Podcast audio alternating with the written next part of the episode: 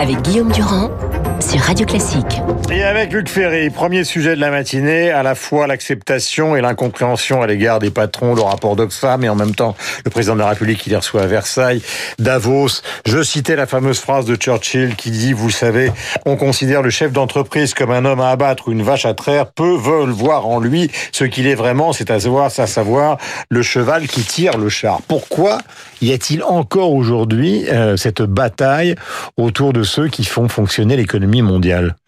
Parce que quand on parle des patrons, on dit déjà une bêtise énorme.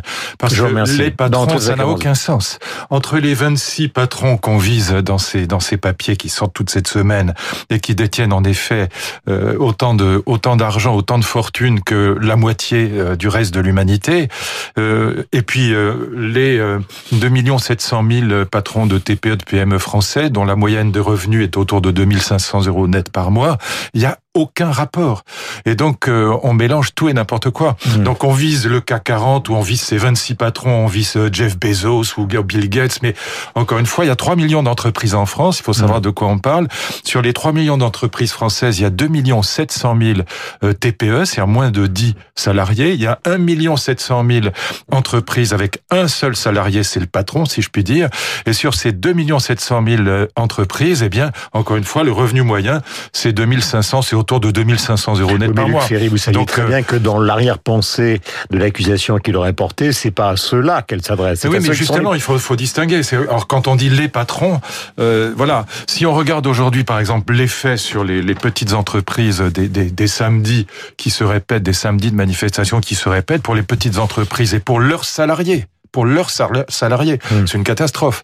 Et donc on va avoir une, une baisse de la consommation, une augmentation du chômage absolument inévitable. Donc hmm. ces petites entreprises là, euh, c'est c'est le c'est le sel de la terre, si je puis dire. Donc pas à pas confondre avec, en effet, euh, ces très très grandes entreprises, ces, ces géants du net, euh, les, les familles par exemple, hmm. Google, Apple, Amazon, Facebook, Microsoft, IBM, dans, dans lesquels. Mais est-ce que ce n'est pas fondamentalement une, une, inacceptation du capitalisme qui est pourtant la règle de vie mondiale Mais bien sûr. C'est-à-dire que derrière cette critique des très grandes entreprises et des très grands patrons, il y a toujours cette volonté de montrer que les capitalistes sont des salauds. C'est toujours ce qui est derrière euh, cette, euh, cette, cette accusation. Mais encore une fois, c'est pour ça que je rétablis les choses.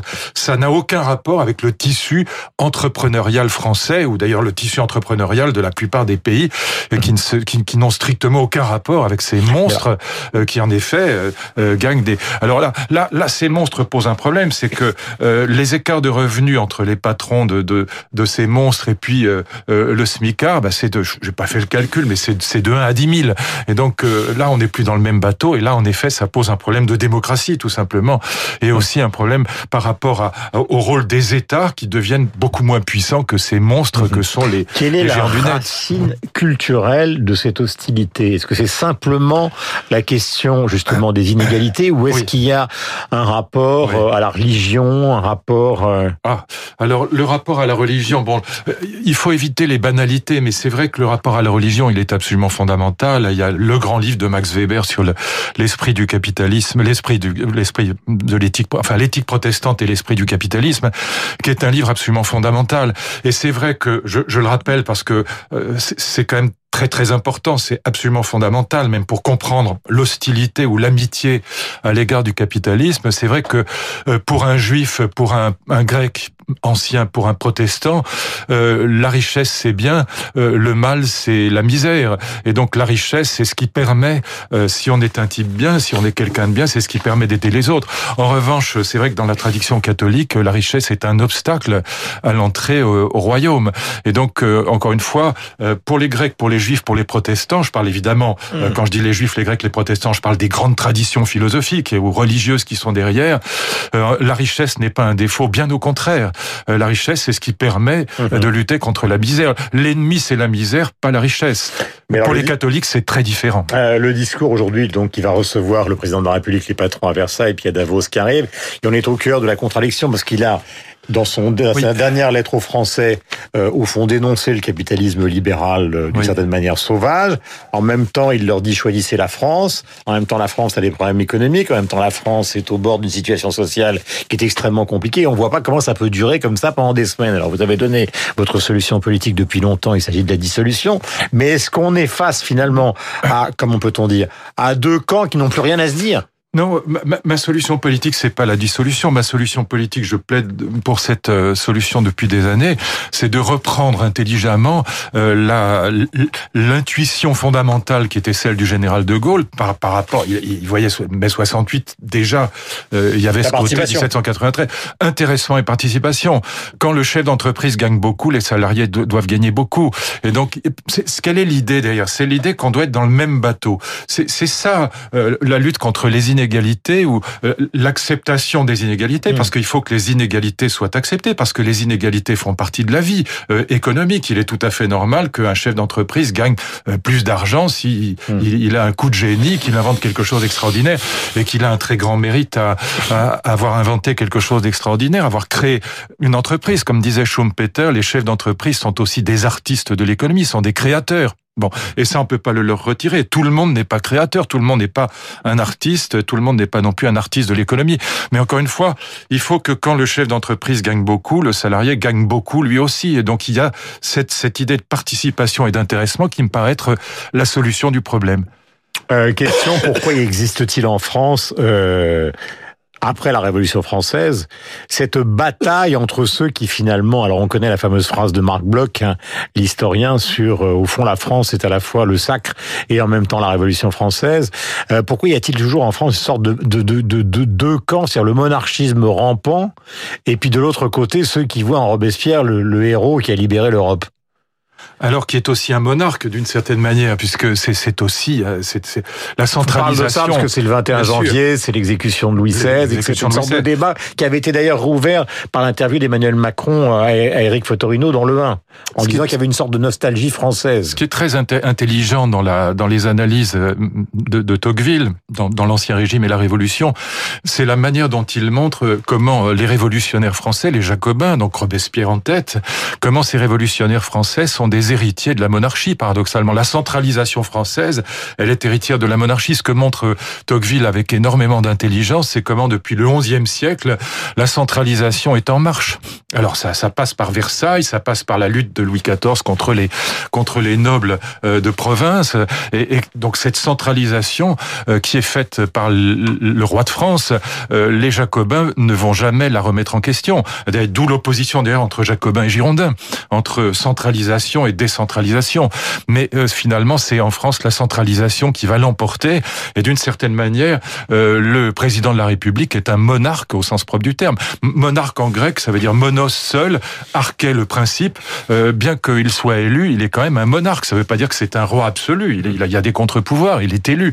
Mais c'est quand même un monarque. Et donc on est dans une monarchie républicaine au sens propre du terme. Et tout ça est préparé depuis le XIe siècle en vérité. Est-ce que par exemple on pourrait démonarchiser la Ve République? Ça supposerait non pas un, travail politique, mais ça supposerait un travail de symbole, euh, un travail j'allais dire sociétal, j'aime pas le mot parce qu'il n'est pas vraiment français, mais un travail sociétal, c'est-à-dire que, si vous voulez, ce qui explique que, euh, dans un pays comme l'Allemagne, par exemple, la notion de province n'a strictement aucun sens. Le mot n'existe pas. Enfin, il existe, mais il désigne tout à fait autre chose. Parce qu'il n'y a pas de centralisation. Il n'y a pas de, par exemple, il n'y a pas de ministre de l'éducation en Allemagne. Euh, pour nous, c'est inimaginable. Bon, parce qu'il y a des lenders, il y a des. Il n'y a, jamais l'accusation d'ailleurs contre les chanceliers allemands de monarchisme. Bah, ce serait totalement inimaginable. Et il n'y a pas de province parce qu'il n'y a pas de centralisation en Allemagne. Mais c'est un peu la même chose en Espagne, en Italie, dans tous les pays. Oui, regardez la Catalogne, où il y a des régions qui sont relativement autonomes. La France, c'est le pays le plus centralisé du monde, avec des gros avantages d'ailleurs, parce qu'elle elle a une administration formidable, contrairement à ce que les libéraux disent parfois. On a une, administration incroyablement efficace et, et, tout à fait et tout à fait exceptionnelle que le monde entier peut nous envier d'une certaine manière, même si elle est, à mon avis, beaucoup trop nombreuse, mais elle est incroyablement efficace et performante. On a des services publics extraordinaires, mais évidemment, on a un pays qui a choisi, euh, monarques et jacobins ensemble, la centralisation. Euh, nous allons terminer par l'art. 21 janvier, il n'est pas simplement question de la disparition d'Hénine et celle de Louis XVI, c'est aussi la naissance de Jeff Koons. On connaît vos positions sur l'art contemporain. Voici une interview. Ah, mais lui, c'est le plus intelligent. Euh, c'est une interview qui a donné à la Tate, donc en Grande-Bretagne, laquelle il définit l'art comme une sorte de véhicule de l'acceptation. Il a 64 ans aujourd'hui. Voici ses mots. Uh, ce que l'art peut faire, c'est l'acceptation. Uh, Les gens parlent de l'esthétique, tout ça, mais ce que l'art est vraiment, c'est un véhicule de l'acceptation. L'acceptation de soi d'abord, puis, c'est l'état le plus élevé, l'acceptation des autres. Ah, mais bon. Je, je, je, vois strictement aucun ah, rapport avec l'art. Mais enfin, c'est un extrait. Oui, c'est un extrait, mais enfin, ça doit pas être le meilleur parce que franchement, ça a aucun sens. Mais cela dit, Jeff Koons, c'est un type incroyablement intelligent. Euh, c'est un homme cultivé. extrêmement cultivé et il a merveilleusement. C'est probablement celui qui a le mieux compris euh, la logique schumpeterienne, capitaliste de l'art contemporain. Donc c'est, il a vraiment tout compris. C'est le Duchamp d'aujourd'hui, d'une certaine manière. Et est-ce que je peux dire un mot de Jeannette Bougrave, qui sort Lettres aux femmes voilées et à ceux qui les soutiennent aux éditions du CERF. Voilà. Écoutez, je voudrais simplement vous dire que c'est un livre absolument formidable. Il faut vraiment le lire. C'est un livre qui s'attache à montrer le décalage qu'il y a entre ces femmes qui luttent au prix de leur vie, très souvent, de la torture, euh, qui luttent contre l'imposition de ce voile dans les théocraties islamistes dans le monde, et puis le fait que nous, dans nos pays occidentaux et très libéraux au fond, eh bien, et très multiculturalistes, on ne comprend absolument pas euh, ce qui tombe, si je puis dire, euh, comme chape de plomb euh, sur ces femmes. Et nous, nous sommes euh, euh, des libéraux. On est pour le voile, on est pour le, le différentialisme, et on comprend pas à quel point ce décalage est insupportable pour ces femmes qui elles luttent pour la liberté au prix de leur vie. Donc c'est un livre absolument formidable. Et en plus, c'est un récit. On apprend mille choses. Donc je vous conseille vraiment la lecture de ce livre. Il est 8h55 sur l'antenne de Radio Classique. Nous étions avec Luc Ferry. Le livre s'appelle Lettres aux femmes voilées et à ceux qui les soutiennent. Nos éditions donc du CERF. Quel est votre peintre préféré? Euh, Peter de Hoor.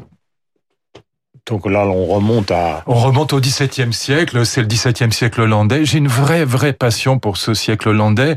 Euh, je trouve que c'est... Voilà, et Peter de Hoor, je mets peut-être même encore au-dessus de Vermeer. Mais enfin, Vermeer, évidemment, c'est grandiosissime. Mais Peter de Hoor, il y, a, tout dedans. Alors pourquoi je l'adore absolument? Parce que... Et puis j'adore toute cette période hollandaise, parce que c'est le grand moment de la sécularisation de l'art. C'est le moment où on va cesser de représenter des thèmes de la Bible ou des thèmes de la mythologie grecque ou des événements euh, donc des thèmes religieux ou mythologiques, pour représenter la splendeur de l'humain comme tel. C'est la naissance de la laïcité dans l'art. Et c'est euh, en plus d'une beauté à couper le souffle.